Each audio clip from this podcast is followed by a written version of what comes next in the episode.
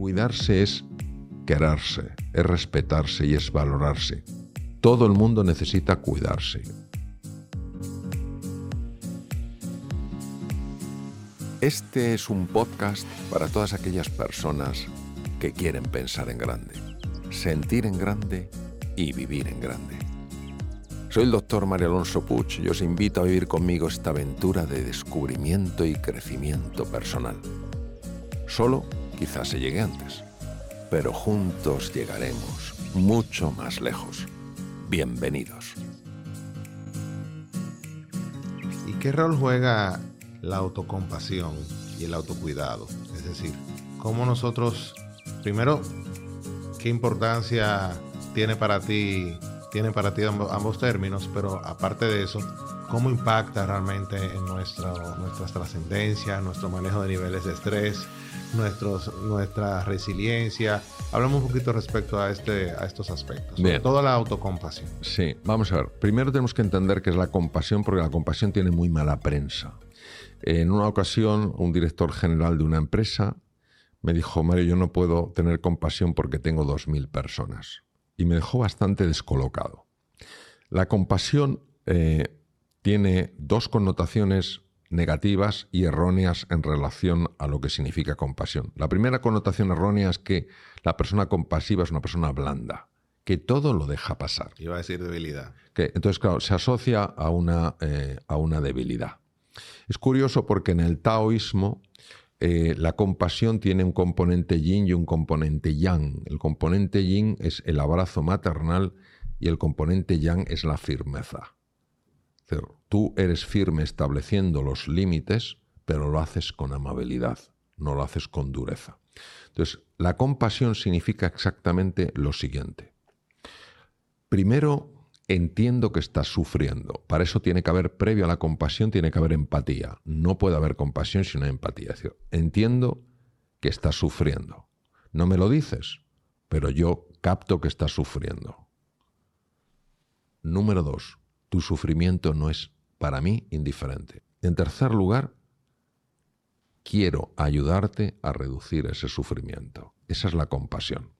Pero fíjate qué bonito, Ney, que la compasión se diferencia o sea, radicalmente de la lástima, en que en la lástima yo me siento superior a una persona, mientras que en la compasión yo me siento exactamente igual a esa persona.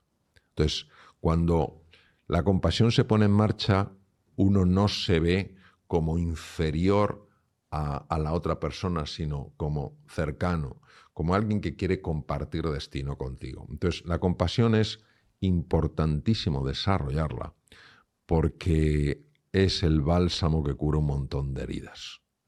Respecto del autocuidado.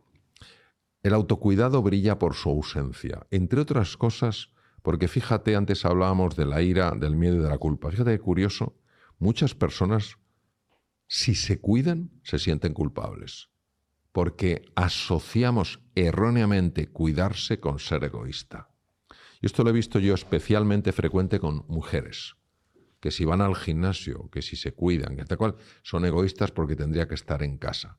No, todo el mundo necesita cuidarse. Hemos visto que la falta de cuidado favorece el estrés crónico. Entonces, ¿cuidarse qué es?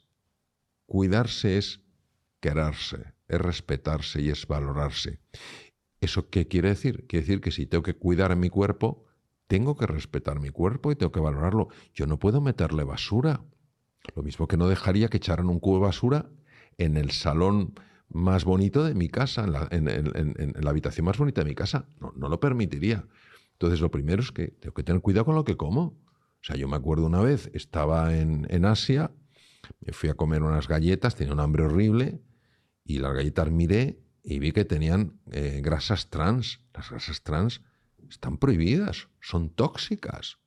chico, pues cuidado, a la basura. Y me aguanto con mi, con mi hambre. Entonces, ser cuidado. Si veo que el ejercicio físico yo lo necesito porque pierdo masa muscular, las articulaciones sufren, el corazón sufre, etc., cuidarse implica querer mi cuerpo, pero también cuidarse implica eh, querer mi dimensión psicológica, mi dimensión mental. Si yo me estoy castigando constantemente, me estoy recriminando todas las cosas que hago mal, si no soy capaz de reconocerme nada de lo que hago bien, si siempre estoy mm, acusándome y declarándome culpable, ¿dónde está ese cuidado de la mente? Me convierto en mi peor enemigo.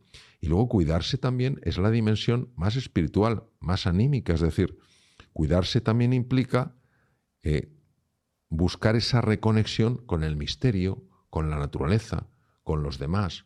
Entonces, ¿por qué muchas veces no nos cuidamos? Primero porque no somos verdaderamente conscientes de las consecuencias de no cuidarse. Siempre le va a pasar al vecino. A mí esto no me va a pasar. Eso es lo primero. Y en segundo lugar, Ney, porque realmente no nos queremos. Nos aguantamos. Fíjate lo que dijo eh, Blaise Pascal en el siglo XVII, el gran filósofo francés, dijo, descubierto el origen de la infelicidad del ser humano. Toma ya, su incapacidad para mantenerse solo en una habitación. Fíjate que se han hecho estudios, esto va a ser difícil de creer, es real, donde personas han preferido recibir descargas eléctricas a quedarse solos en su habitación. Si te das cuenta hoy en día, el nivel de distracción que hay. ¿Por qué hay tanto nivel de distracción? ¿Por qué necesito distraerme cada dos por tres? Porque me cuesta estar solo, me cuesta estar sola.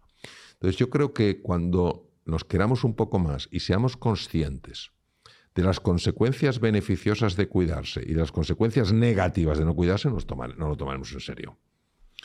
Bueno, Mario, yo quisiera seguir eternamente con esta conversación, pero pues obviamente tú tienes una agenda muy ocupada durante esta visita. O sea que de mi parte te quiero dar las gracias eh, personalmente porque esta conversación a mí en lo personal pues me ha enriquecido mucho y me ha dotado una vez más de más herramientas para seguir adelante. Y obviamente en nombre de todas las personas que van a ver a escuchar este podcast, que estoy seguro que también eh, te van a extender eh, de manera mental su, su gratitud, que ya es un tema de lo que hemos hablado aquí como ya es costumbre, yo sé que de una otra pues te has expuesto a él, pero te lo quiero dar eh, dedicado. Gracias por impactar positivamente tantos cientos de miles de vidas. Pero más que eso, gracias por el privilegio de poderte llamar amigo. Con aprecio, Ney. Muchas gracias, Ney. Lo, lo recibo con muchísimo cariño. Tuve efectivamente la, la suerte de poderlo leer. Te doy la enhorabuena porque en la vida lo, eh, alcanzar eh, la sencillez en los mensajes de las cosas más difíciles. Es, muy fácil extenderse eh, sobre ciertas cosas, pero poderlo, poderlo sintetizar de una manera directa, de una manera profunda, es un verdadero desafío y tú sin duda lo has, lo has conseguido. Y luego porque, bueno, yo he estado muy cómodo obviamente en esta, en esta conversación que hemos tenido Primero por, la calidad de, tus preguntas, es decir, son preguntas profundas. Segundo porque en el libro efectivamente hablas de, preguntas. Es decir, la mayor parte de las veces andamos buscando respuestas y lo que tenemos que hacernos son preguntas que no nos hemos hecho para llevarnos a explorar respuestas en sitios donde normalmente no buscamos. Ojalá este podcast te haya gustado y pueda convertirse en una inspiración a la hora de desplegar y hacer florecer tu verdadero potencial.